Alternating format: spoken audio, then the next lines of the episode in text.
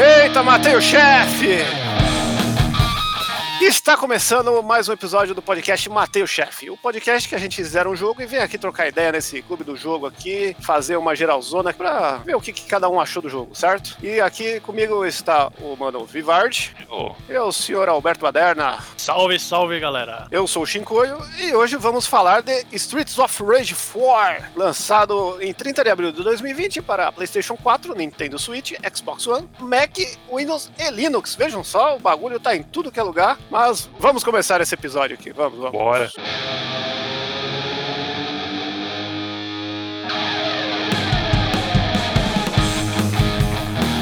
Meus amigos, vamos aqui só dar uma estendida na ficha técnica do nosso Streets of Rage, já Ficha teca. ficha técnica aqui, que é legal falar um pouquinho da história dele, né, cara? Streets of Rage também conhecido em terras japonesas como Bare Knuckle. Knuckle. né? Knuckle. Seria punho pelado, é isso? Na tradução literal do inglês, né? É, O nosso querido jogo aí de, de mãos nuas, né, cara? Que sai aí dando porrada na rua. É, na verdade é, é algo como uma trocação mão a mão, assim, né? Mano a mano, né? Seria mais ou menos. Que dá ideia do, do estilo de jogo, né? Do tipo de jogo, né? Exato, que é o estilo que beaten up, brawler, anda e bate ou briga de rua, dependendo de onde você é do globo, né, cara? Exato. pode ir andando e dando porrada. Joguinho de dois. Joguinho de dois. Um estilo que fez muito sucesso ali na época dos 16 bits, do, do arcade, né? Pra quem viveu essa Fliperama. época aí, com certeza jogou algum beat'em up. Exato. É até legal a gente fazer só um, um ampassant aqui, né? Que o primeiro jogo de luta de todos os tempos era um beaten up, que era aquele Kung Fu Master lá, o Spartan X, dependendo de você jogar, né? Que era um joguinho de andando e dando porrada, que depois ramificou e virou o Street Fighter, que tinha, no primeiro Street Fighter 1, tinha essa ideia, porque você só escolhia ou o Ryu ou o Ken, né? Dependendo do Play 1 ou do Play 2, e jogava as fases, que era só matar um- o chefe, né? Era um jogo só de matar o chefe, vejam só vocês, né? Matei o chefe. Exato. Seria o primeiro Shadow of Colossus do Street Fighter 1, né? Que é um jogo só de chefe. e depois a gente teve a evolução do gênero no Nintendinho, com o River City Ransom, Renegade, esse sim, né? E foi nascendo Double Dragon, Golden Axe, todos. Então todos, Altered Beast, dá pra considerar. Eu fico com dúvida se dá pra gente chamar o Golden Axe de beat'em up, né? Por quê? Por que não? Porque você não sai trocando soco, né? Você tá ali com machado, com espada, enfim, né? Não sei se se encaixaria mais. Muita gente fala que sim, né? Eu fico sempre nessa. Puta, será? Você vai andando e dando porrada nos outros. A única diferença é que tem uma temática RPGzista. Então você vai bater com machadinha, com espadinha, com essa pegada. Mas é, pra mim é a mesma coisa. Só tá com uma. Não discordo, eu só levanto a bola assim, se. Será? né? Não, eu acho que assim, pra mim, o gênero tem que ser calcado em algumas características. Primeira característica de todas tem que ser multiplayer. Se não é multiplayer, é aventura, é plataforma, é qualquer outra coisa. Não é beaten up, não é joguinho de andar e dar porrada. Andar sempre à direita. É um bom conceito. Primeira coisa é isso. Então a gente já elimina um monte da lista aí, ou abre algumas exceções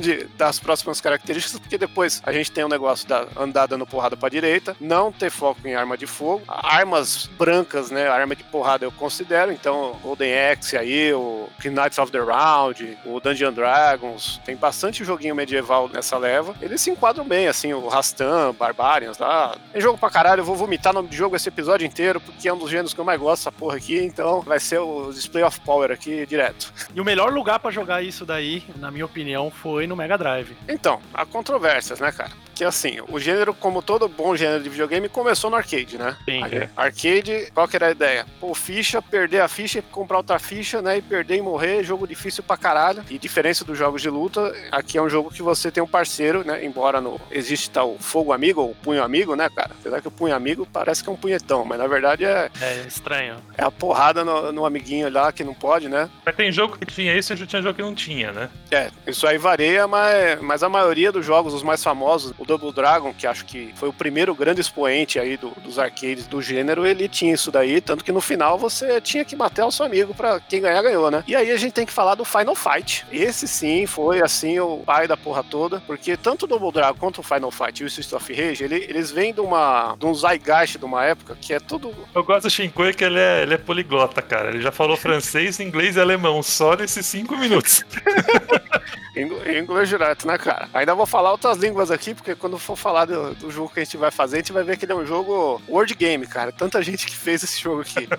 Pois é. E aí tem esse, esse zeitgeist da época, que ela é derivada dos anos 70 e 90, que a cultura pop vinha muito desse negócio de gangue, né, cara? A gente tem que lembrar que, meu, Warriors, Desejo de Matar com Charles Bronson, Academia de Polícia, Robocop, tudo esse filme que a molecada gostava, era meio, meio que a mesma vibe, né? Cidade fudida, gangue de rua, o justiceiro indo lá bater na galera, né? E esses jogos, assim, eles encapsulavam esse sentimento. Era a mesma pegada. Exato. E aí o Final Fight veio, o Fliperama, Capcom lá, rei do, do rolê, né, mano? Portou essa porra pro seu Super Nintendo e a galera ficou, eita porra, agora eu tenho um arcade em casa, não preciso mais do Neo Geo, que tá muito caro, né? E a SEGA ficou lá chupando o dedo, tinha lá o seu Shinobizinho, os negocinhos ali, que batia perto, mas não era multiplayer, não equivalia, né? Até que chegou a ideia de fazer o Streets of Rage, que seria a sua versão do, do rolê todo. Só que, assim, o Streets of Rage, eu não sei se vocês concordam com isso. O Final Fight, você bate o olho, você acha que é um jogo muito mais foda, né? Sim. Só que gráficos, os personagens são grandes, ele é muito mais bonito, mais detalhado. E o Streets of Rage 1, pelo menos, você bate o olho e você fala, pô, mano, que triste isso aqui, né?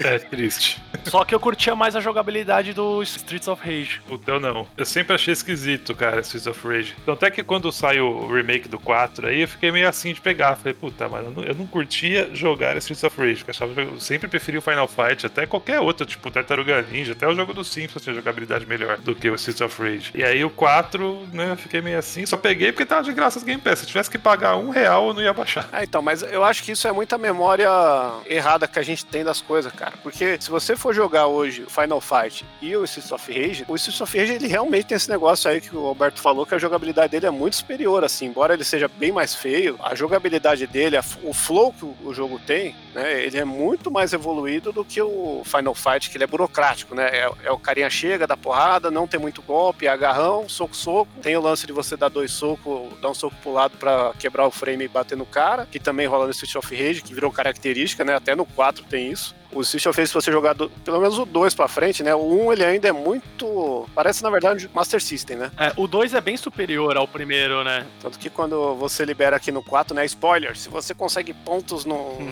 Of Rage 4, você vai liberando os carinhas de pixel art dos jogos antigos, né? Pra jogar com eles. E é muito estranho. Ainda mais nas TVs novas, né, cara? Você vê aquela coisa feita pro tubo, né? Aqueles pixels todos feitos para o tubo, e aí você coloca numa TV de 50 polegadas aí, Full HD, 4K, fica um negócio horroroso, né? Fica horrível, mas o jogo tem no menu lá a opção de você colocar filtro de CRT, aí fica tudo lindo. Tem aquela amenizada lá, que era o defeito do tubo, né? Era a, baixa qualidade do tubo, não, não fazia você perceber o tanto esse, esse defeito, né? Que era normal, na verdade é um defeito pra nós hoje, pra época era lindo, né? Você não via os pixels, né? Ficava tudo mais redondinho, né? Porque ficava, dava uma embaçadinha. Sim, É, pra molecada que nunca viu uma TV de tubo, né? Já estamos chegando nesse ponto. pois Se, é. Se você pegar uma TV de tubo, enfiar a cara, grudar o olho nela com ela ligada, você vai ver que ela é cheia de padrões é, RGB, né? Que é o Red, Green, Blue. E esses padrões, você consegue enxergar eles a olho nu assim certinho. E quando você vê um jogo em pixel nele, a galera fazia os pixels de forma que eles encaixavam dentro desses essas células de RGB, né? Que formam a tela. E aí isso fazia dar um blur em volta do do pixel e aí eles, o gráfico ficava mais smooth, né, mais bonitinho. Sim. Coisa que hoje em dia quando a gente vai ver um jogo numa TV LCD, num monitor, né, o jogo a galera fala que é crocante, né, cara, porque é, É. tudo quadrado. É. Era, era o anti-aliasing da época, né? Não, era um anti-aliasing natural, né? Natural, é. O Streets of Rage tem essa ideia aí que ele evolui muito de gráfico, né? O primeiro ele tem esse gráfico aí que é uma transição do 8 bits pro 16, assim como muitos jogos do Mega Drive, né? Que a gente pega jogos do começo e do final, o negócio parece outro videogame, né? E é legal porque essa saga veio encomendada, né? O primeiro ele tem essa ideia de acompanhar tudo o movimento que já tava rolando de beat'em ups, mas ele é o primeiro expoente do beat'em up pra consoles, né? É, quando eu falei aqui dos jogos na geração 16 bits, lógico, como o Shinkoio lembrou, a coisa vem toda, surge toda no, no arcade ali, né? Com Cadillac and Dinosaurs, próprio Final Fight, o jogo dos Simpsons, né? Que é muito bom pra quem quiser pegar aí no, Simpsons, emulador da vida. Tartaruga Ninja, Tartaruga tinha Ninja, bom pra caramba também. Porra, tinha o Bad Duds também, Bad Duds em Dragon Ninja, que era uma merda, mas todo mundo acha da hora, porque que é tudo ridículo. Só que não era viável você estar tá no fliperama toda vez lá, né? Gastando um saco de ficha para zerar um jogo desse, né? É, e a Capcom reinava, né? A Capcom tinha o Capitão Comando, tinha o Justiceiro, tinha o Alien vs Predador. Justiceiro era só de um, não era? Não, era de dois. O Player 2 era, era o Nick Fury. Nossa, eu não lembro. Eu lembro de um do Justiceiro que eu acho que era de um só. Que era pra videogame. Então, o do Mega Drive era um port do, do fliperama e você só jogava de um. Mas o do fliperama você tinha o Play 2 que era o Nick Fury. É, o, Cadillacs and Dinosaurs é do. o famoso Cadillac Dinossauro. Cadillac Dinossauro, é. É, é da Capcom mesmo, eu achava que era de Capcom. outra. A Capcom começou e terminou o rolê, né, meu? Com as plaquinhas CPS1, CPS2 aí. O último jogo que, ele, que a Capcom lançou nessa época foi o Battle Circuit. Circuit? Não, não sei falar direito, sou burro. É um jogo que pouca gente jogou, porque é aquele fim de geração e é, é um dos jogos mais polidos e fodas que tem aí. Vale a pena. Final Fight merecia um remake nesse estilo. É. o Final Fight, ele ao contrário do Streets of Rage, né? Ele não teve vergonha na cara de falar, isso não tá bom, né? Deixa quieto. Porque o Final Fight teve tentativas, né? De continuações. Teve um Final Fight de luta de dois no Sega Saturn, horrível. Era um Virtual Fighter piorado, né? E teve um no PlayStation 2, que era o Final Fight Streetwise, que era muito edgy assim o bagulho. Essa época foi muito conturbada, cara. Final Fight aí, os caras estão pedindo, né? Tanto que o, o Double Dragon teve um remake antes do Street of Rage, né? Sim. Que foi o Double Dragon Neon, que ele vem dessa leva de Xbox 360, PlayStation 3 que a galera tava tentando retomar porque era um gênero mais fácil de fazer. A gente tinha Xbox Live, né? A PSN, que eram jogos menores. Só que, assim como o Tartaruga Ninja Richeld, né? Que era um remake também do Tartaruga Ninja, a galera falou: não, agora o gráfico é HD. Dá para fazer 3D com cara de 2D, né? Foi um ledo engano, porque a galera fazia o gráfico e não sabia fazer jogabilidade, né? E eu acho que tem um problema também pra esse tipo de jogo. Eu não sei se esse tipo de jogo hoje, o próprio Streets of Rage 4, eu não sei se ele é atraente pra uma geração que não viveu o que a gente viveu lá atrás, entendeu? Com essa coisa do arcade, da. Ah, não, acho que não. bits, né? Eu acho que ele não é atrativo, o tipo de jogabilidade. Pra nós tem aquela coisa da nostalgia ainda, né? É, o público-alvo é a gente. eu não sei porque o Streets of Rage 4 que a gente vai falar, ele tem uma gamificação que não existia antigamente, né? Ele é um jogo. É, ele tá muito atualizado. Ele tá muito acessível, ele tem uma mecânica muito foda, né, mano? Pra quem não jogou o jogo aí, tá ouvindo aqui pra saber se, se vale a pena ou não, eu acho que pra mim vale a pena, pra vocês vale a pena. pra mim vale a pena. Eu achei ele um pouco mais difícil do que as versões do Genesis, né? Tem a questão de você pode jogar online, né? Você pode estar sozinho em casa, não tem com quem jogar, você chama alguém pra jogar online aquela fase com você e aí tudo fica mais fácil, né? Mas a questão da dificuldade, hoje os jogos são mais difíceis, né, do que antigamente. Mas o pessoal fala, ah, quero ver você salvar Metroid, blá blá blá. Mas porra, Metroid você salva em uma hora é. e meia, duas horas, tá ligado? Mas assim. Hoje demora mais pra terminar um jogo, tem, né? Há controvérsias. Eu acho que esse aqui é fácil, porque é o seguinte, cara. Esse aqui, você morreu numa fase, você volta no começo da fase com duas vidas. O do Mega Drive, você morreu na última fase, você volta no começo. Mas assim, eu acho que ele quer dizer o seguinte: se você tivesse vidas infinitas, seria mais fácil você terminar do Mega Drive do que o 4. É. A dificuldade no Mega Drive, por exemplo, era realmente a, a vida, né? A limitação de é. vidas é. ali. Porque, assim, o jogo em si, eu acho que tá mais difícil essa versão do que os outros. Nada absurdo também, né? Mas achei ele um pouco mais difícil, é. talvez até para provocar uma, um maior desafio ali. É mais difícil matar os personagens, né? Derrotar os, os inimigos no, nesse do que nos antigos. Porque ele também, ele também não é um jogo mais feito para nós que na época tínhamos o quê? 10 anos?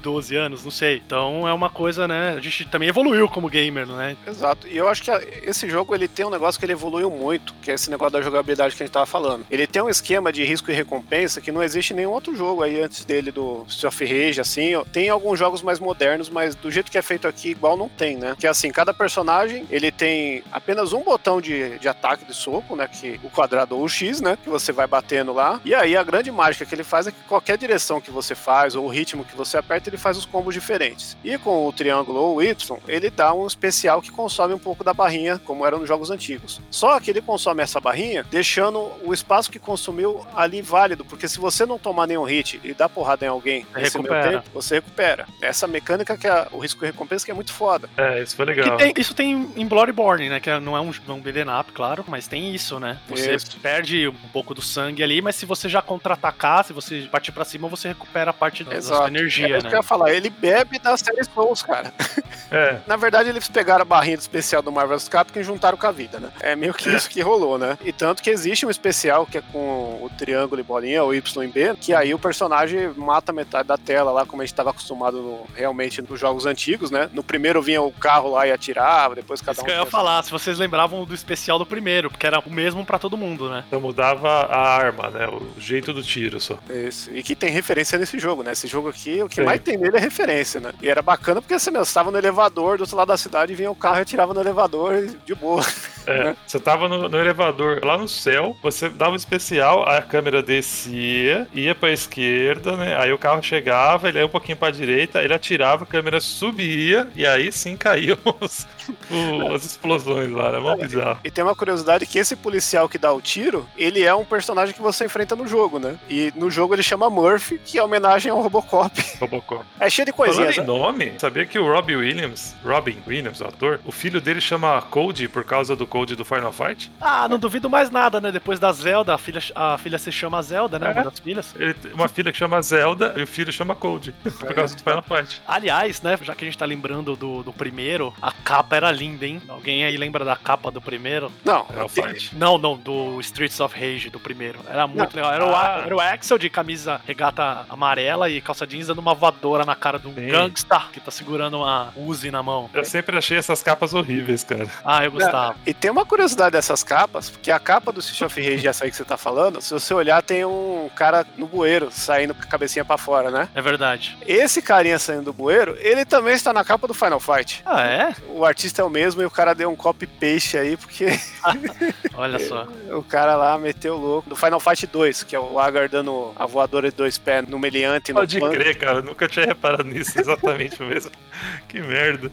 Mas eu, eu, eu achava a arte bem maneira dessa capa aí. Ainda acho, né? Eu achava tudo zoado porque eu achava enganador, tá ligado? Porque eu falei, mano, o jogo, tipo, é muito diferente disso, tá ligado? Não, e, e já que vocês estão falando da arte, o que, que vocês acharam da arte do Street of Rage 4? Pode chamar de cel shading? Não, não é cel shade porque não é 3D, ele é Hum. feito à mão, né, cara? É feito à mão? Aliás, vou gastar o meu francês aqui. Quem faz a arte do jogo é o Banfique e o Julien Loeillu, que são quadrinistas franceses, né, que já tinham feito a arte do Wonder Boy, que fizeram um remake muito foda, mano, do joguinho do Master System, né, vale muito a pena. E os caras são quadrinistas, já fizeram trabalho com o João Madureira, o caralho, e o traço deles é esse traço que mistura o quadrinho europeu com o mangá, né, que os personagens têm os traços bem expressivos. E, mano, a arte desse jogo, eu acho que a- até o momento aqui, 2021, é a melhor arte 2D feita à mão dos games. Eu só discordo da aparência do, do né? Que ele tá muito tiozão hipster. Cara, o jogo se passa 10 anos depois do Streets of Rage 3. O nosso querido Axel virou um fordo, né, mano? Que é o forte gordo. É, é o Forte Gordo.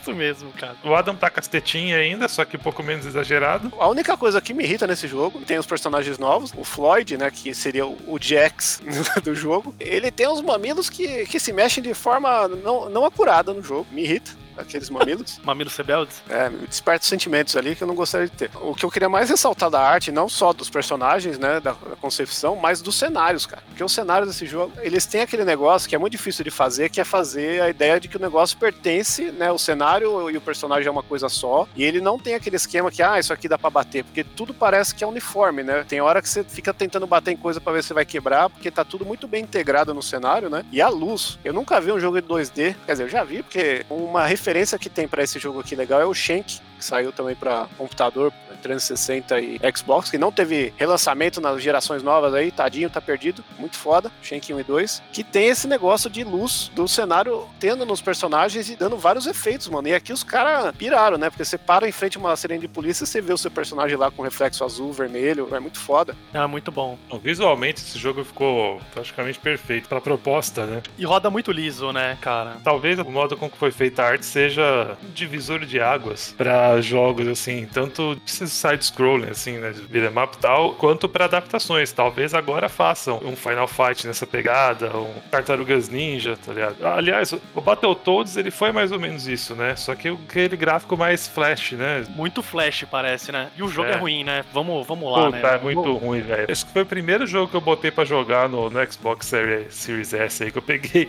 E foi a maior decepção, velho. Porque eu gostava pra caralho dessa porra do Nintendinho, velho. Battletoads ele tem um problema que ele já tem um histórico de ser um jogo difícil, né? E aí a galera criou todo esse estigma que não, é um jogo impossível, é um jogo foda, né? E aí quando saiu esse jogo novo aí com o gráfico cartunesco, o pessoal torceu o nariz. É, mas pô, o gráfico é a coisa mais legal do jogo, porque o que fode esse jogo é, É. a jogabilidade, né? É, a jogabilidade dele é bem ruim mesmo. É confuso. Eu acho que o problema dele principal é o seguinte: o Streets of Rage tem um lance na jogabilidade desse jogo, e de todos que você tem o esquema do soquinho, que deixa o carinha tonto, né? E se você bate muito, o cara cai. E aí você sabe, você sente o impacto do que você tá fazendo, você bate, o cara fica tonto, que tem a tática, né? Você dá três soquinhos, para, três soquinhos, para, e aí o cara nunca vai te bater, e até o momento que acaba a barra dele, inclusive isso soma no sistema de combos do jogo, né? Que cria toda essa dança louca aí, vira o Tony Hawk's Pro Skater das manobras de golpes. Isso é uma puta recompensa. E o Battletoads não tem recompensa, cara. Você bate nos personagens, você não sente o soco. Fica parecendo, quem, pra quem já jogou Skyrim, quando você tá em primeira pessoa e você dá um soco num, num inimigo. É igualzinho, tipo, tá tirando barra de energia lá, mas o cara não sofre um impacto, não tem um impacto do negócio. Nem pisca um frame vermelho na maioria das vezes, né? Principalmente chefe do Battletoads.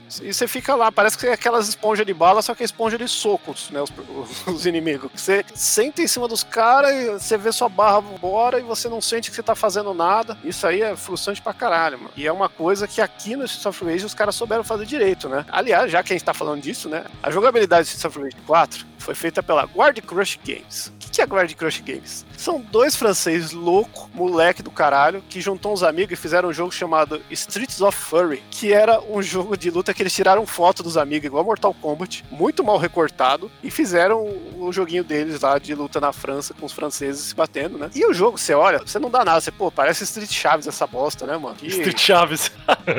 e aí você vai jogar, mano. Ele saiu no Xbox Indie no 360 e tem pra Steam a versão EX, que é melhor aí, que é baratinho, compensa muito. Porque ele tem esse gráfico tosco, mas a jogabilidade é fodida, cara. É esse lance que a gente falou de, meu, com um único botão você consegue fazer um monte de combo diferente, simplesmente pelo ritmo e pelo direcional que você tá apertando, né? E aí os caras da Dotemu, que aí sim é a distribuidora e que abraçou o projeto, licenciou a marca com a SEGA, porque a SEGA já tava cagando pra série, né? E aí quando viram lá o Wonder Boy, passaram o bastão pros caras, os caras fizeram puta de um trampo. Agora os caras também vão fazer Alex Kidd, vão fazer o Tartaruga Ninja da Konami lá, o remake também, que na verdade não é um remake, é um jogo novo que bebe dos jogos antigos, né? É igual o Streets of Rage 4, né? Exato, só que o Tartaruga Ninja, o Shredder's Revenge, ele é- vai ter um gráfico mais pixel art quadradinho, tipo o Scott Pilgrim. Ah, Também Que foi. Pô, não é bosta não, cara, é bonitinho. Vivard é sempre o do contra. eu Mas- não gosto de pixel art, cara. Essa coisa da jogabilidade que, que a gente tava falando aqui de você vai vendo crescer, né, o, o combo e os golpes aumentando. Streets of Rage 4 chegou ali no ápice, né? Mas o que eu já achava legal, desde o 2 a gente já tinha sequências de golpes, não aparecia o combo na tela, lá, a numeração somando lá o número de combos, mas você tinha uma sequência de golpes, né? O skate subia em cima da cabeça do inimigo e dava uma sequência de socos. O Axel mesmo tinha uma sequência de golpes, que é o mesmo especial que ele tem no 4, né? Que é a sequência de golpes e aí termina com um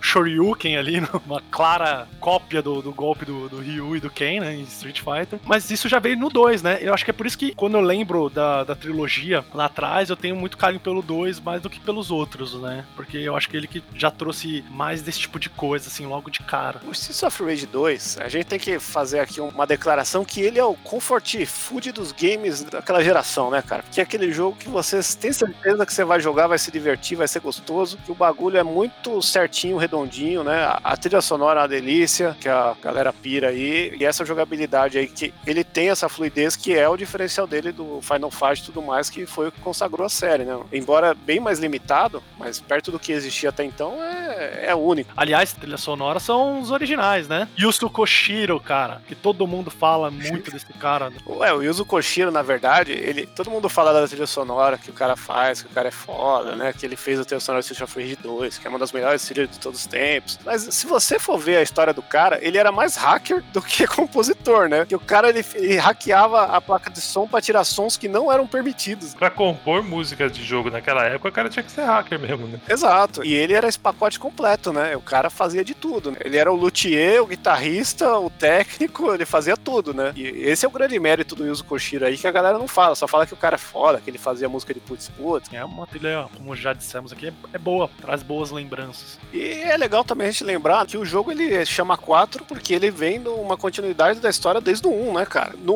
1 a gente tem um negócio muito largado de história. A história do Streets of Rage, ela parece a história do Velozes e Furiosos, que começa com um filme que a galera tá policial investindo numa quadrilha que rouba aparelhos de DVD, né? E, e, e no último filme os caras estão dando um soco na lua. É mais motivo para dar porrada, cara. A história é meio que o de menos em todos. É, é legal a história do primeiro que assim, é, está tendo aqui um sindicato do crime liderado pelo Mr. X, né? É tão X o vilão que ele chama Mr. X. E aí, contra ele, só podemos contar com o nosso boxeador, que é o negão lá, o Adam. o Adam, a Blaze, que é legal assim, o Adam, ele é boxeador, hobbies, boxe. o Axel Stone, ele é lutador, hobbies, videogame. Aí, Blaze, o que que ela é? Professora de dança, hobby, lambada. No jogo original tá lambada e não toca lambada no jogo, o que eu acho um desrespeito com a personagem. Aliás, a personagem que no primeiro não tá hiper sensualizada, né? A gente precisa deixar bem claro isso. No 2 já colocaram ela de shortinho, topzinho, né? Tiveram que dar uma pelada, né? Ah, vai sensualizar naquele gráfico também é complicado, né? É, mas sensualizado. No primeiro não era, né? Colocaram lá uma personagem com roupa pra sair na porrada. Aí no 2 já colocaram decote, né? É, no 2 tem o grande lance da voadora que aparece calcinha. Exato. Ela é ex-policial, hobby lambada e habilidade judô. Faz todo sentido, claro. É. É que assim, esse ex-policial vem depois, porque a partir do Streets of Rage 3, todo mundo vira ex-policial e investigador de polícia. Que no 1 você vai, bate em todo mundo, mostra o Mr. X no final, né? Que é um, um gangster que tem até uma Thompson, um negócio assim, totalmente clichêzão. No 2, eles raptam o Adam, e aí você conta agora com o Skate, que é primo, sobrinho, alguma coisa do Adam. Que aliás o nome dele é Ed Skate Hunter, né, cara? Então ele é o Ed Hunter, que é outro jogo aí que, que pouca gente fala, né? O jogo do Iron Maiden. Jogo, também jogo ruim do caralho. né? Jogo horrível. Então o Ed Hunter está no Streets of Rage com o nome de Skate. E no Streets of Rage 2, aí eles vão resgatar agora o Eden que foi sequestrado, e aí a gente tem o Ed Hunter e o Max, né? Que é um lutador de luta livre americana-japonês, né? É uma mistureba da porra. Que ele é só amigo do Axel e ele tá aí pela porrada, né? Aliás, adorava jogar com skate, cara, no 2, viu? Achava muito legal. Eu também gostava dele, tanto que quando eu peguei o novo, eu peguei a menininha que eu achei que era equivalente. Realmente é, porque é o personagem mais fraco e rápido, né? E é parente do Eden também. Ah, ele é irmão do Adam, aqui, arrumando aqui a merda que eu falei antes. Então temos aí uma família porradeira. Então ele é tio da Cherry. Tio da Cherry, que é a protagonista aí, guitarreira do of Rage 4. Eu acho que é a minha favorita do jogo novo. Inclusive, qual que vocês jogaram aí? Qual que vocês gostaram mais? Eu gostei mais de jogar com o Adam, cara. Mas pra liberar o Adam, você tem que passar da quarta fase. Tem- Eu também gostei mais de jogar com ele. Eu acho que ele é mais forte e, e ele é mais rápido que o Axel, por exemplo. Ele tem o, o dash, né? Você dá dois pra frente, ele dá uma corridinha. Os outros não tem isso. Cherry também tem. E o dela é muito louco porque ela, ela pula e vai com a guitarra pegando fogo na cara dos outros, quebra qualquer golpe e é indefensável. Bacana a movimentação dela nesse jogo, a jogabilidade com ela É, também. porque é engraçado esse negócio que a gente tá falando dos personagens, né? Porque eles são tão balanceados dentro do- da ideia deles, né? O Axel e a Blaze, eles são equivalentes. A Blaze é um pouquinho mais ágil, o Axel mais lento, um mais forte e tal. A Cherry, ela tem esse lance de ser super ágil, que seria o equivalente ao skate. O Floyd, ele é o fortão tanque do jogo. Só que o Floyd, ele, o soco dele alcança o dobro de tela dos outros personagens, né? A distância que ele consegue pegar, e ele consegue pegar um personagem e jogar no outro, coisa que nenhum outro consegue, né? E o Eden, ele é o balanço perfeito da Blaze com o Axel, com essa car- característica do, do Dash, o que torna o jogo bem mais fluido aí pra dar os combos e tal. Mas o alcance dele é menor que o do Axel. Quando eu tinha dificuldade pra passar de uma fase, cara, quando eu pegava o Eden, parecia que tudo era mais fácil. Aí eu comecei a jogar com ele, a partir desse ponto, eu comecei a jogar com ele até o final e terminei o jogo com ele. Porque eu achei assim que, pro meu tipo de jogo, ele era mais rápido, então me ajudava, principalmente em situações que vem muita gente, você bate de um lado já vira pro outro rapidamente. E eu achei os, os golpes mais poderosos também. Então foi o cara que eu mais curti jogar ali. É, eu achei mais efetivo. Os golpes deles, dele fazem mais efeito do que os outros, eu achei. E ele é mais ágil. É, ele ele tem um negócio que a recompensa quando você acerta os, os especial dele é muito foda, né, meu? Os especiais do jogo tem um negócio que o dele e o do Floyd, meu, o do Floyd ele tem o Proton Canyon, né? Do, do Homem de Ferro, que atira É. pra trás e pra frente, é, é muito foda, mas ao mesmo tempo, assim, é meio too much pra pouca coisa. E o Eden tem um a Papepug. Ele tem a Tem. própria A Papepug. que dá também o, o impacto, né? Que sai aquele dragão do pé dele, assim, é um negócio muito foda, Tem, né? A giratória com o pé igual o golpe do Rio e do Ken. Exato. Mas só voltando pra história, cara, a gente se perdeu no skate. Aliás, É, a gente tá misturando tudo nesse episódio, né? A gente tá falando dos outros jogos no meio, não tem bloco. é, virou, virou conversa, né, cara? Que é a ideia. Virou. É, pois é. Tá fluindo. Vamos, Tá vamos embora. Acho que tá gostoso. Depois da história do 2, aí a ga- o bagulho vira tenso, né, meu? Porque pinta o Mr. Chang lá, que é um, um chinês robô que fez um vírus pra contaminar todo mundo, cara, que vai ser lançado em 2020 aí, vai deixar todo mundo de quarentena, né? E aí o- a organização lá, o sindicato do crime, né, cara, o gabinete do ódio vai lá e pega esse bagulho e o Mr. Por trás do Mr. X tem o Mr. Z, que é um cérebro que fica dentro do negócio lá, que o negócio já vai, já vai pra um espectro muito gigante, né, mano? E o 3 ele é todo afetado, exagerado, tem essa trilha sonora bizarrona, ele é rápido pra caralho, ele tem muito inimigo na tela. Tem um personagem muito bosta. Não, não tem personagem bosta, cara. É, um personagem muito bosta, cara. O Streets of Rage 3 tem uns personagens mais foda que ele foi censurado nas versões americanas, né? Que o Streets of Rage 3 ele é todo censurado, quebrado na versão americana, que deixaram o jogo mais difícil, tiraram o personagem, tiraram eh, violência do jogo, só pra dar uma suavizada lá, porque tava tendo aquele negócio lá do Mortal Kombat e daquele jogo que você adora aí, mano. Dos ninjas que invadem casas? Da SBR? É, como é que chama É. o jogo lá? Ah, não lembro. Então, devido à à SBR que estava pegando, os caras deram uma censurada no jogo. E aí tiraram todo o conteúdo de violência excessiva. E tiraram um personagem que era o Ash, cara. Que era uma caricatura escrota de gay na época, né, cara? Que era praticamente aqueles caras do Academia de Polícia, quando eles abriam e entravam na boate gay, assim. Que, meu, é é muito bizarro. Ele seria o o chefe da primeira fase, na versão americana, quem é o Shiva, que a primeira fase no finalzinho vem um barco, né, com o cara e vai trazendo os capangas, vai batendo e vai andando. E aí esse seria o primeiro chefe, só que ele foi cortado aí, porque não pode mostrar homossexual pras crianças, né, cara? O bagulho pega mal. Era assim. Mas o personagem bosta que eu tô falando é o Dr. Zen, que entra no lugar do Max. É, o Dr. Zen aí, que é o robô bizarro. Eu acho legal pela bizarrice, né? Tanto que ele é um personagem que você precisa de um milhão de pontos no Streets of Rage 4 pra liberar aí. Depois dele, só o ninja doido lá. Mas, meu, é pela bizarrice, né, cara? O negócio é muito escroto. O 3, ele vai pra esse lado aí estranho. Tanto que o jogo depois não tinha muito o que fazer, né? Entrou em hiato a série aí, mais de 20 anos. É que o, o gênero deu uma morrida também, né? Eles tentaram fazer remakes de Streets of Rage que não foram bem sucedidos, né, cara? Que o Streets of Rage ele, ele foi conhecido por muito tempo como uma série amaldiçoada. Com o advento aí da nova geração dos 32 bits aí do PlayStation, do Sega Saturn, a Sega, lógico que ia tentar meter alguma coisa no Sega Saturn lá, né, pra dar continuidade ao sangue de Streets of Rage. E ela contratou empresas, quer dizer, empresas ofereceram projetos pra Sega, ó, vamos fazer esse Streets of Rage aqui, né? E aí tinha um projeto todo em 3D do Streets of Rage do Sega Saturn, que a Sega falou, não, tá um lixo, não quero fazer isso, essa série aí ninguém dá mais nada. E aí a, a empresa lá toda triste e melancólica pegou e ofereceu pra Sony, pra Nintendo, e aí nasceu o Fighting Force. É, o Fighting Force, é. E você... é uma bosta. Não é ruim, não. Não, ele era legal, ele era legalzinho, mas também assim, não, não se Então. comparava ao que a gente tinha jogado no. Porque era um ambiente novo, né, cara? Era um cenário 3D,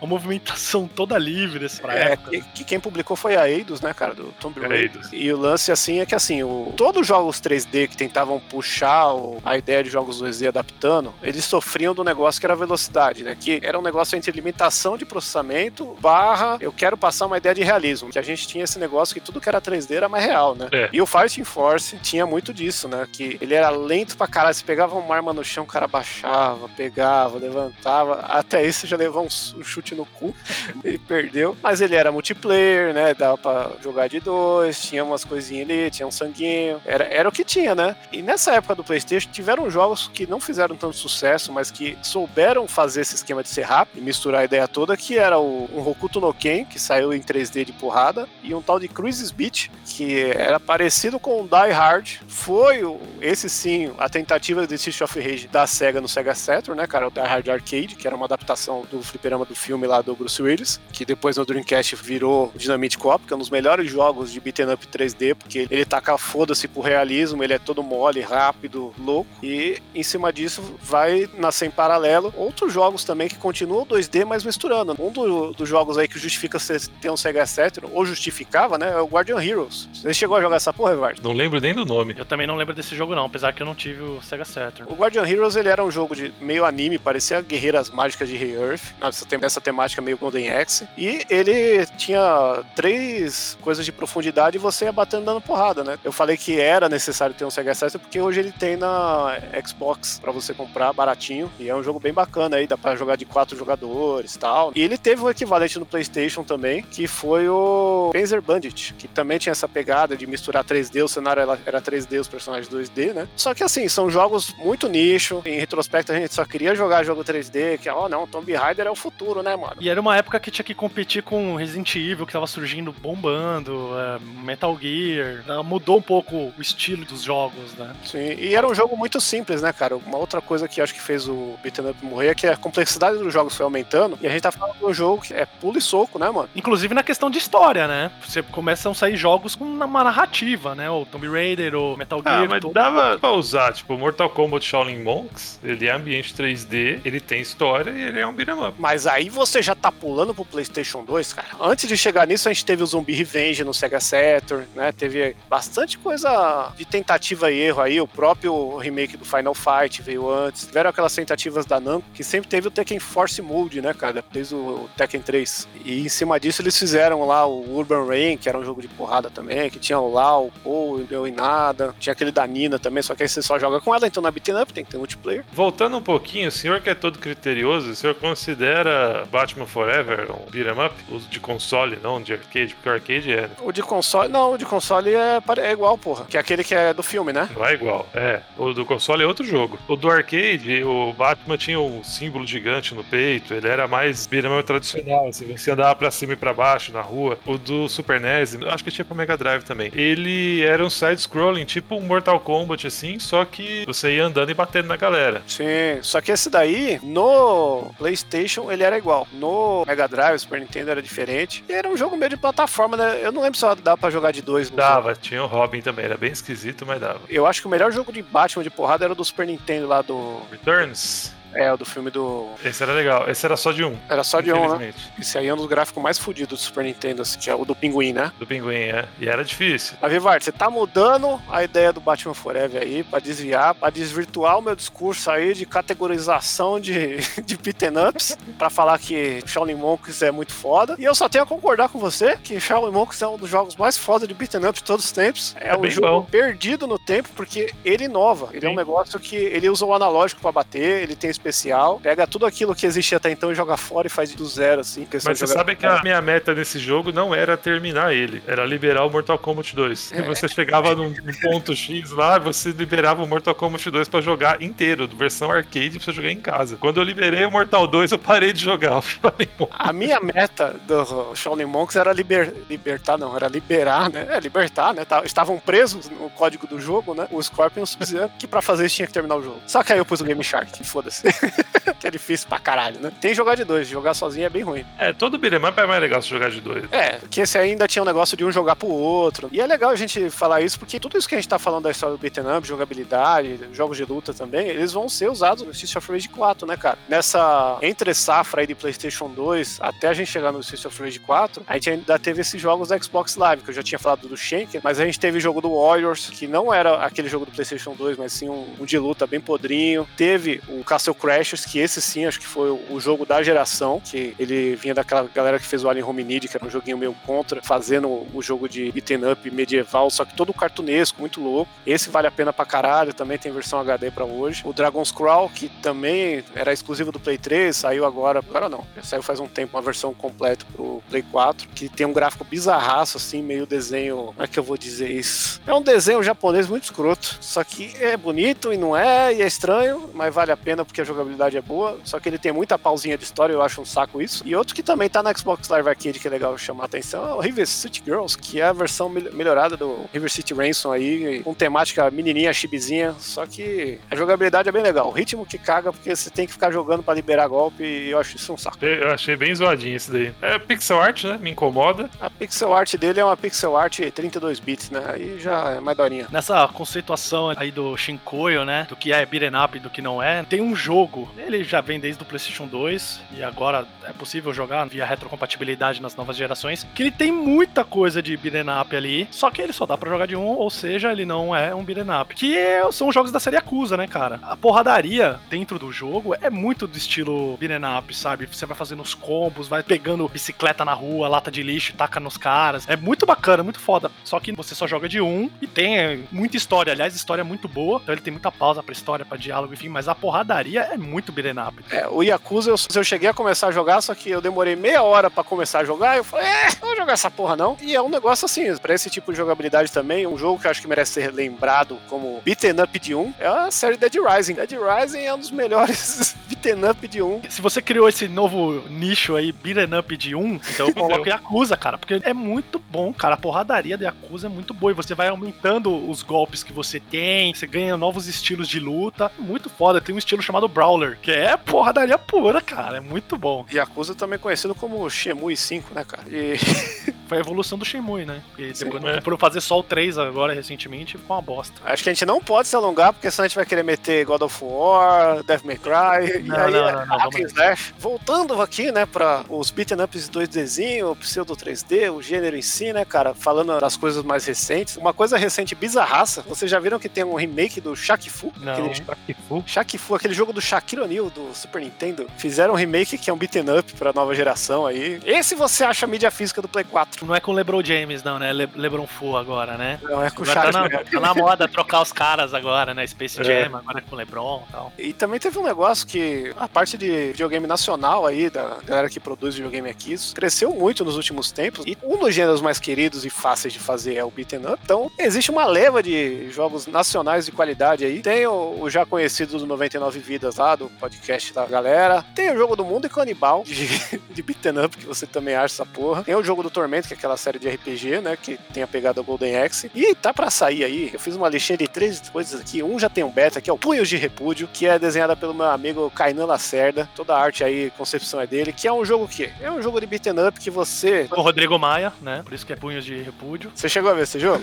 não. Cara, tá rolando uma pandemia aí, entendeu? As pessoas têm que ficar em casa de quarentena. Aí você está lá de máscara precisando no seu mercado, precisando fazer as suas atividades, tomando todos os cuidados, passando álcool gel. Você pode jogar com duas garotas. Ainda deve liberar mais coisa porque o jogo não saiu ainda, só tem o demo. E aí você anda na rua e tem uma galera sem máscara com bandeira do Brasil aí, camiseta da seleção, e você tem que encher eles de porrada, cara, porque a galera não respeita. Tipo né? aqui na Paulista, tem vários. Hoje mesmo, inclusive. É, então. E aí a ideia do punho de repúdio é isso. Recomendo a todos lá, dá pra baixar o demo no Steam de, de grátis e quando sair aí, tem Catarse, o caramba, é um projeto que vale a pena financiar. Nessa linha também tem um que tá anunciado que é meio Zelda, meio Castle Crashes, que é o Josh Journey, Totens da Escuridão. Bonito pra caralho aí, nacional. É que é muito cuzão falar, nem parece, mas o bagulho é muito bonito, muito qualidade mesmo. Hoje em dia acho que a gente tem que parar com essa síndrome de vira-lata, porque o bagulho é muito bom. Mas falando em síndrome de vira-lata, tem um jogo aí que acho que foi cancelado, que eu queria só falar aqui de curiosidade, que era War Dogs, que era um jogo de beat'em up 3D, patrocinado pela Red Nose, que você controlava cachorros semi-humanos dando porrada, e era muito bizarro aí. Ainda tem uns vídeos rolando na internet. Se um dia sair aí, eu Leipzig.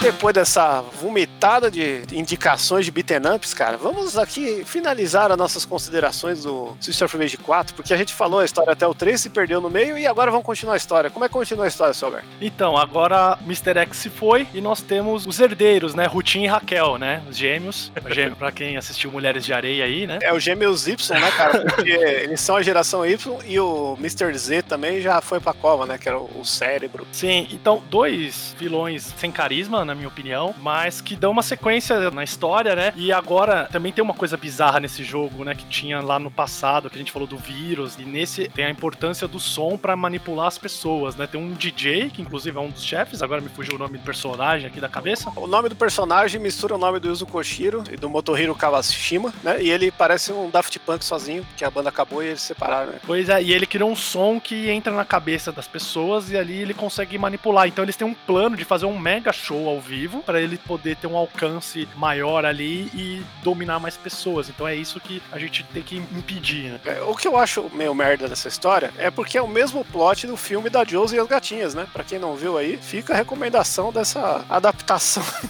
Eu quero só ouvir o porquê. Não, porque a ideia do filme Mas do é, Josie e as gatinhas é que o vilão ele tem um som que domina as pessoas, zumbifica a galera pra- e quer dominar o mundo. É o mesmo plot, só que em vez de ter porrada, a Josie e as gatinhas correm por dentro, né, cara? Afinal, elas são sorrateiras, gatunas. Bom, feita essa história, cara, é legal a gente dizer que o grande mérito do Streets of Rage 4 é como ele se comunica com os jogos antigos. Ele é repleto de referência a jogos anteriores, não só com os personagens, né, cara? Os chefes que ele coloca, os cenários. Tem cenário do jogo que são cenários destruídos do primeiro jogo, né? A primeira fase mesmo é a primeira fase do Streets of Rage 1 e 2, que é meio que a mesma melhorada, só que com esse impacto gráfico gigantesco. No making off do jogo mostra que os caras eles fizeram um negócio meio que um pra um, para que se você estiver jogando com o mesmo controle os dois jogos, você consegue jogar igual, cara. É muito foda isso, que é aquele negócio da memória, né? A galera que fez a parte de programação, jogabilidade do jogo, um dos caras ele era campeão de Street Fighter 2 na, na infância dele lá e, e ele criou essa ideia de memória muscular, de conceito do jogo tem que remeter ao que você jogava na primeira versão tal. É igual você jogar o Tony Hawk's novo hoje, que você pega, você já sabe jogar, você não precisa reaprender a jogar o jogo. É E- meio como andar de bicicleta, né? Você Isso. sabe, você ficou um tempo sem andar, mas você pega a manha rápido de novo. Exato. E pra quem tem essa memória, pega o controle pra jogar o Street of Rage 4, a primeira tela ele é exatamente a tela do Street of Rage 2, que já é uma recapitulação do Street of Rage 1. Você segue reto e depois tem um corredor pra baixo e você tem uma curvinha, né? Ah, tá. Ele fez exatamente a mesma tela no 4. Entendi. É exatamente a mesma tela, só que ela é destruída, mas o layout, a quantidade de passo que você dá, a fluidez dos inimigos, assim, é bem similar, assim. Se você pegar um emulador pra jogar numa tela e o o Street of Rage 4 e colocar o controle pra jogar junto, você consegue a primeira fase, saca? Entendi. Mas esse esquema de você andar uma parte reta depois tem uma descidinha meio 90 graus, mas não é 90 graus, ele tá um pouquinho pra direita. Tá, isso daí tinha na Tartarugas Ninja também, né? E depois continua. Você vai reto, desce um pouquinho, depois continua reto e termina a fase. O jogo das Tartarugas Ninja tinha isso também, e eu lembro que dava pau ainda nos arcades que você não conseguia descer na diagonal, você tinha que dar soquinho, tipo, bate frente, bate frente, bate frente, bate frente, pra você poder descer. Sim. É, que o jogo né,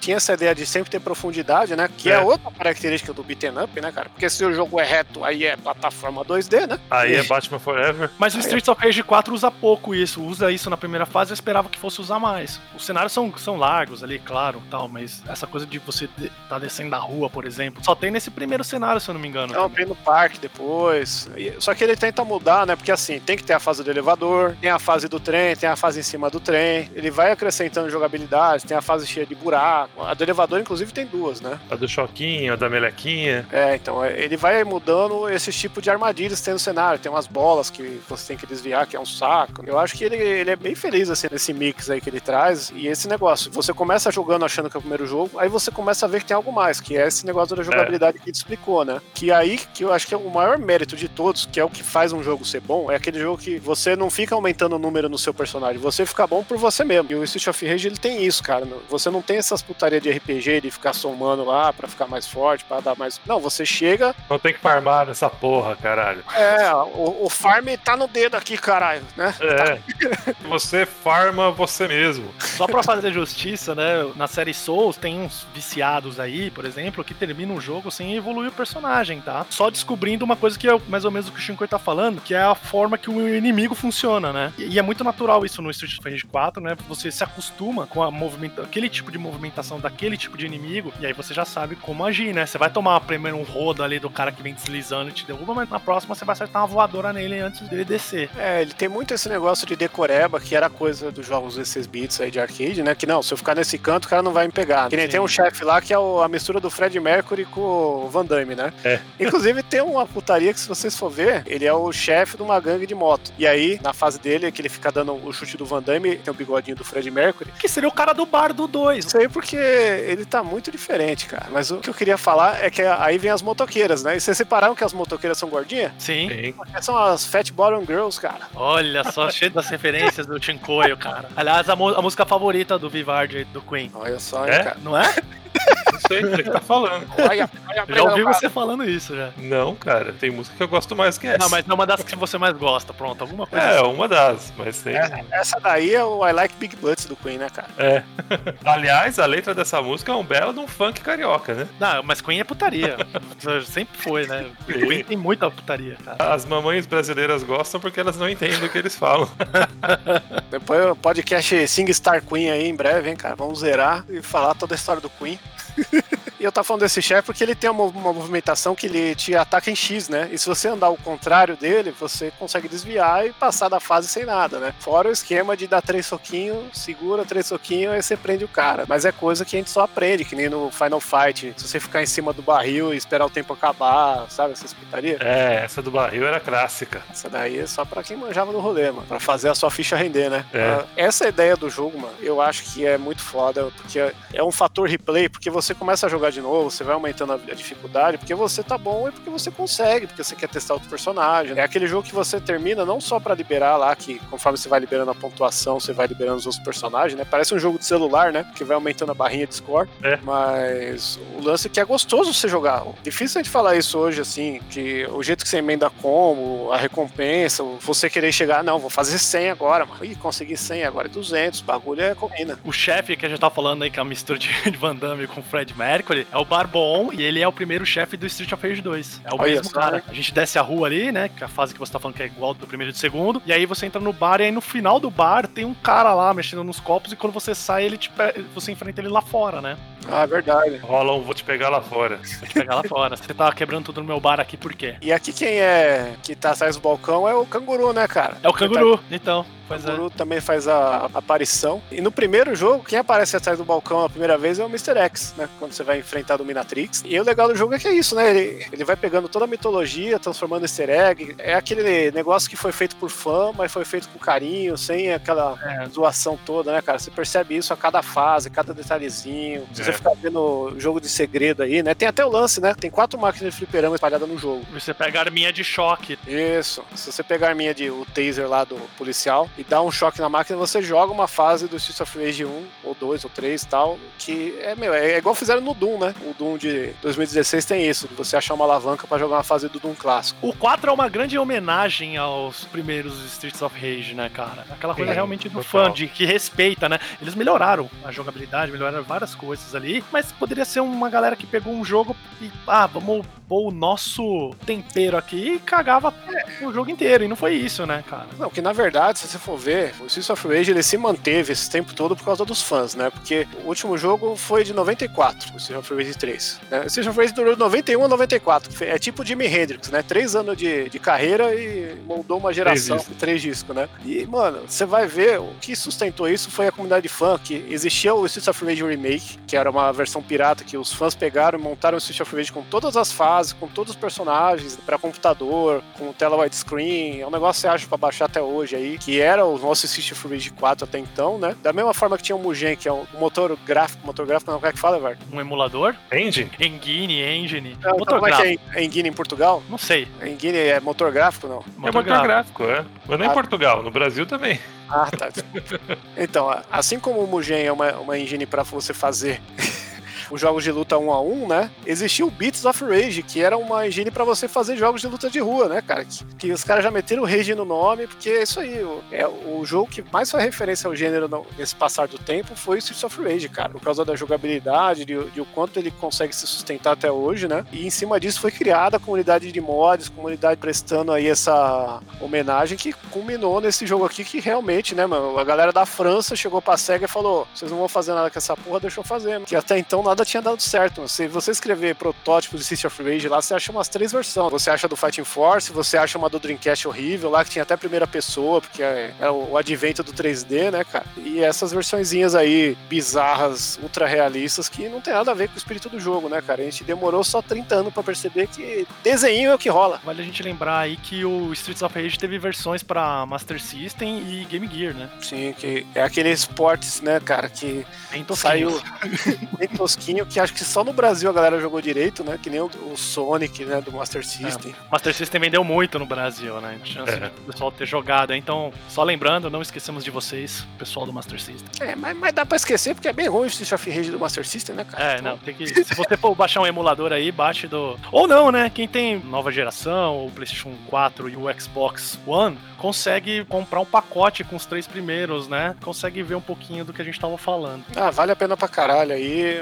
Todos aqueles pacotes da SEGA lá de clássico, do Mega Drive, vai ter esse of Rage no meio. Não tem jeito, né? A galera fica achando que é Pit Fighter, cara. Pit Fighter é nada, aquilo é ruim pra caralho. O meu é Street of Rage. Nossa, Pit Fighter, né, cara? Tinha esquecido. Nossa, pode crer, é.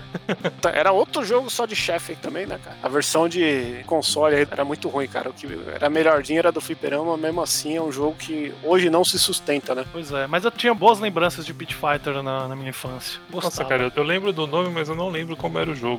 Era um jogo de luta com gráfico de Mortal Kombat piorado, e aí era uma, ah, uma tá, galera tá, em volta. Tá. E tinha o Van Damme, não tinha? Tinha o Van Damme. Um cara imitando muito o Van Damme. Van Damme tava em todas, cara. Formava umas rodinhas, assim, de personagens assistindo você lutando no meio com outro cara, e pegava faca, tinha umas coisas assim. É, mas era bem ruim.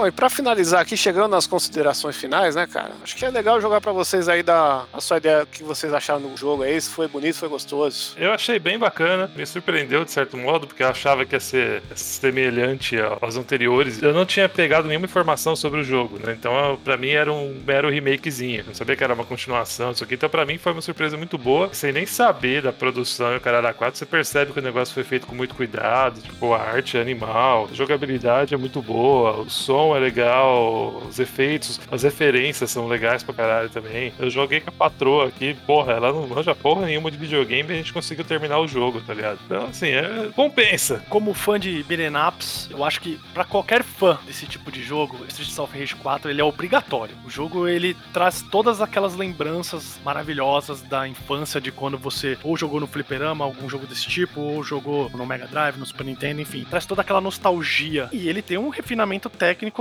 que é ótimo, né? Tem uma boa trilha sonora, o jogo é muito fluido, graficamente ele é lindo. Eu acho que ele se torna um jogo obrigatório para quem é fã. Para quem não curte esse, esse estilo de jogo ou nunca conheceu esse estilo de jogo, talvez ele acabe passando despercebido. Mas aí eu tenho que dizer que quem perde são vocês aí que não foram atrás de jogar essa preciosidade. O problema é seu, idiota. Né?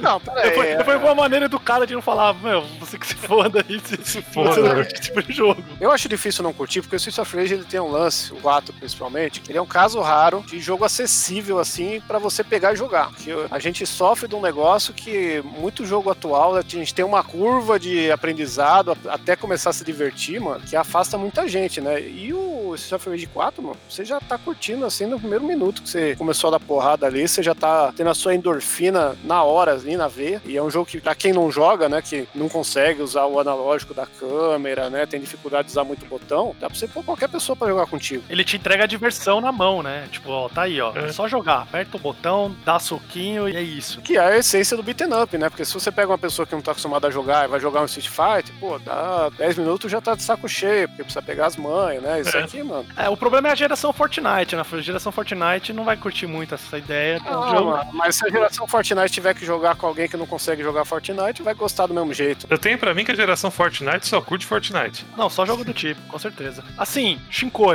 falando aqui de maneira geral, nós três gostamos do 4, mesmo o Fernando não sendo um fã da série toda. E aí eu te digo, para quem jogou e curtiu, o que, que a pessoa pode fazer agora? O que, que ela pode esperar? O que, que tem de beat'em up vindo? Teremos uma sequência de Streets of Rage? O que, que vai acontecer? a previsão que a gente tem é o seguinte, né, cara? Primeiro já tem um trailer aí das Tartarugas Ninjas, que vai ser feito pelo mesmo estúdio, da Dotemu. Os caras já mostraram que tem respeito e sabe fazer o bagulho direito. Então vai ser muito foda esse jogo aí, já pra pegada da Konami. A gente tem bastante joguinho joguinho. Se você tem um Xbox, cara, o Xbox é o jogo pra você jogar beat'em up. Você chega naquela porra lá, só no Game Pass tem uns 5. Você vai comprar, é sempre jogo baratinho, né? É, se não tiver barato, é só esperar uma promoção que sempre tem. Tem. E se não tiver barato, cara, pega um emulador do Mami no computador, que é fliperama com ficha infinita de beat'em up é uma delícia. Você vai jogar ali, ó, uns aqui que eu esqueci de falar, que é o Undercover Cops, que é um jogo que é a mesma equipe que fazia o design do Metal Slug, de porrada. Então, o gráfico é lindo até hoje. Tem o Violet Storm, que acho que é o cruzamento do Streets of Rage com Final Fight é mais exagerado e retardado. E tem o DJ Boy, que eu só tô falando aqui porque o nosso amigo Mario vai ficar muito puto se eu não falar desse jogo, né, cara? Que é um jogo que ele nunca conseguiu jogar porque não sabia que tinha que esperar dois segundos pra,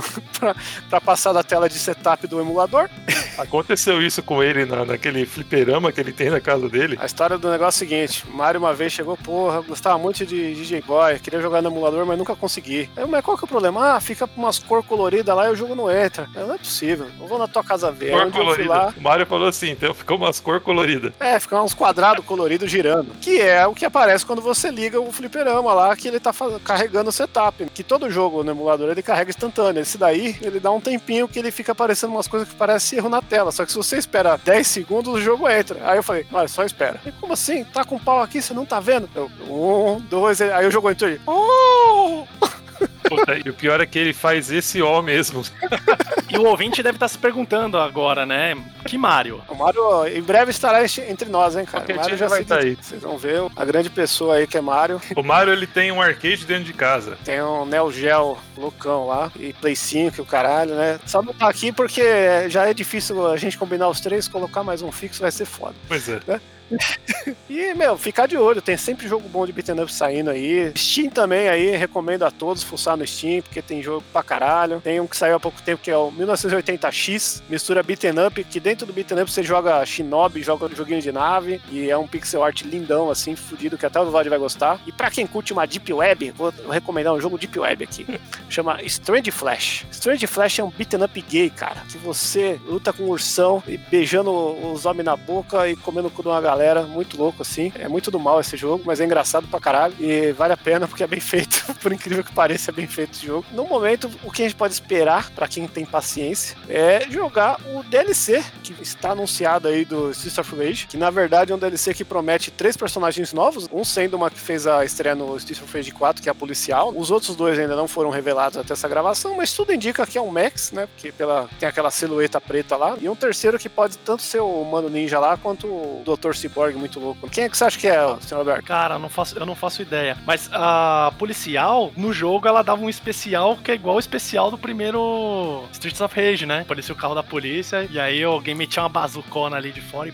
Ela, dos personagens novos, é a que mais se enquadra mesmo, assim. Ela tem um design muito legal. Ela parece a versão feminina do Ralph, né? Do King of Fighters. É. E ela tem um lance de granada e tal, mas a jogabilidade dela parece ser bem legal, né? Que são coisas que a gente joga, né? A gente, depois que a gente libera o Eden, acho que a minha única crítica do Streets of Rage 4 é que a gente libera o Eden na quarta fase. Aí depois, pô, o que, que eu vou liberar? E você só libera, assim, com pontuação, as versões e os personagens dos jogos antigos com os sprites dos jogos antigos, né? É, eu liberei o Excel só. Só que tem personagens ali que ou poderia ter design novo, né? Ou que já tem, né? Que nem a porra do Mac já tá pronto, o Shiva já tá pronto, né? Era só liberar ali, né? Coloca uns golpinhos, né? Mas a galera deu uma regulada aí pra mandar nesse DLC, que parece que vai ser uma continuação da história ou um spin-off, né? Porque mostra lá o cérebro do Dr. Z, né? E a galera sendo jogada num mundo cibernético, sei lá, tá todo mundo numa Matrix muito louca. Mas ele não parece que vai ser fase, né? Parece que vai ser de arena. Isso aí já me broxou um pouquinho. O nome do DLC é Mr. X Nightmare. Isso. Então acho que a, a ideia vai ser esse. Eu, acho- eu tô mais empolgado pelos personagens do que pelo negócio de jogar a versão arena das coisas, sabe? Bom, vamos ver É, também aí- o valor que vai vir, né? Essa DLC, né? Enfim, né? Mas a gente já não pagou, né? Tá certo que paga o Game Pass, né? Se continuar no Game Pass ainda do Streets of Rage 4 e esse aí tiver num precinho ok, né? Preço de DLC não de jogo, aí dá pra comprar sem se arrepender. Não perca, aproveite enquanto ele está no Game Pass. Não perda. Ah, lembrei mais um só pra fechar: Bud Spencer e Terence Hill, Slap and Beast. Vocês lembram do Bud Spencer e Terence Hill? No. Era aquele gordo barbudo da sessão da tarde que andava com seu amigo loirinho dando várias porradas estilo Trapalhões. Inclusive tem um episódio de Trapalhões que eles aparecem, né? Eles são italianos. O Terence Hill faz vários filmes do Django. O Bud Spencer é, é o Vivaldi com 60 quilos a mais. Que ele dava aquele socão de mão fechada na cabeça dos outros, tapa na cara. É muito meio Três Pateta adaptado no faroeste. E tem um joguinho que é muito louco aí, também tá nos consoles e vale muito a pena. Foi feito com muito carinho pelos fãs desses filmes velhos, assim, muito improvável esse tipo de temática. Tem um gráfico que lembra o Monkey Island, do computador, aquele jogo de Adventure, só que é bem mais rebuscado, assim. Mas só mais um pra fechar, juro que parei. parei. Olha, só uma observação: 60 quilos a mais, porque faz tempo que você não me vê, viu? Eita, nós. Ele deve estar com uns 20 a mais só. Ah, mas vocês falaram que não lembram? Vou jogar a fotinha aqui, ó. Faz o react. Não, eu lembro dessa dupla sim, e tem filme na, no Amazon Prime. Tem filme que eles vêm pro carnaval no Brasil, cara. Investigar aqui, que eles têm uns irmãos gêmeos no Brasil. E aí a grande cena do filme é que eles estão na gafieira lá no Rio. E aí ele vai interrogar uma bunda, mano. E aí a bunda fala com ele, da cabrocha. Grande momento do cinema em casa. E é isso aí, então. Galera, eu acho que tirando essa montoeira de recomendação, nossas considerações aí, que pra resumir, vale a pena. Switch of Rage 4 é um jogo muito foda que merece ser jogado. É aquele jogo pecinha rara que você tem que ter na coleção. Selo matei o chefe de qualidade. Selo matei o chefe, que aliás eu fui matar esse chefe com o pelinho do cu ali do rato, porque eu tava sem nada na barra de vida, mas ainda vivo. A última fase é muita apelação. Pra caralho. É, eu me ferro mais naqueles gordo maldito Puta, que gostam esses de gordos fogo. são uns desgracentos, velho. Puta que pariu, que raiva desses gordos do caralho.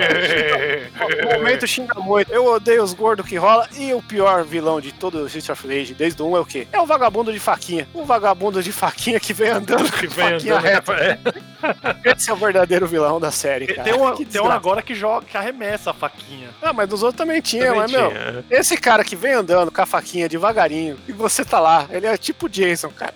É tipo, é Você tipo tá- o tiro do Sunset Riders. Você vê a porra, vê- você vê o bicho vindo assim bicho devagarinho, você não consegue. Você vai, eu vou sair, eu vou sair, eu vou sair, aí te pega. Mas eu acho que ainda nos primeiros era mais difícil, porque ele vinha meio que deslizando em diagonal, né? Nesse ele vai reto mesmo. No outro ele vinha em diagonal, assim, com a faquinha, você não conseguia escapar É dele. que ou você tem que dar uma voadora nele, né? Ou subir no nível, mas, meu, quando você tá emendando um combo e aí você, não, vou fazer 100, aí vem o Não vagabundo da faca. você- Não, dá tempo. Que filho da puta, É né, cara? revoltante.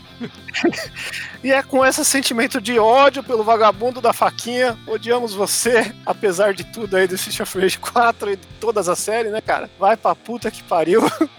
Acabou mais um episódio do Mateus Chefe e matamos o vagabundo da faquinha. É isso aí, pessoal. Um grande abraço pra vocês. Aê, parou. Valeu, nos vemos no próximo Mateus Chefe.